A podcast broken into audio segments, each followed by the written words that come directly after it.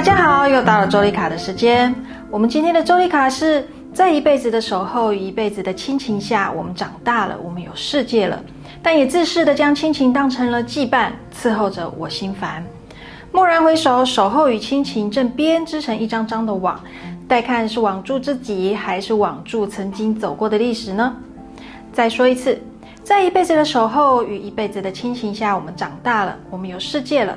但也自私的将亲情当成了羁绊，伺候着我心烦。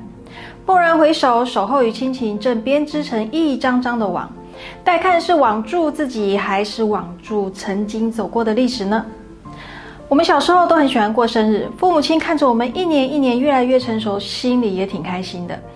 但是当我们越来越大，开始跟朋友、同事一起过生日，父母亲当然也乐见我们的世界越来越宽大。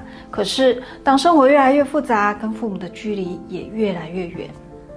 我们能想象在这样的改变下，长辈们的心情是如何呢？有时候我们很开心的带了礼物回家，想分享给他们，但常见的对话是：“哎呀，不用啦，我不吃甜的，你们不用特地买来给我。”或者说：“浪费钱呐，你存起来就好。我衣服很多，不要买，不要买。”听到这里，您会怎么想？嫌弃我买的吗？还是不好意思害羞了？那我要继续买吗？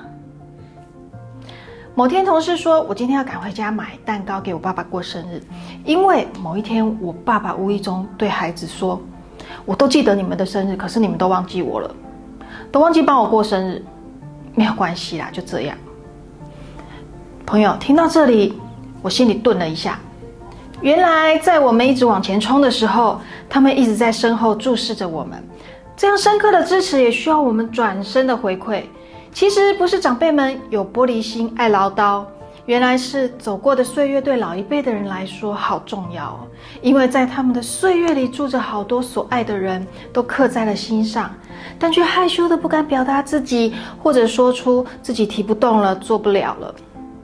朋友们，在我们带着背后强大支持力量，一路往希望与理想冲刺的时候，记得转身回眸。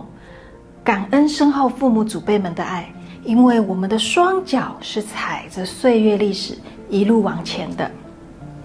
关于本期话题有任何反馈和疑问，都欢迎留言哦。我们下次见。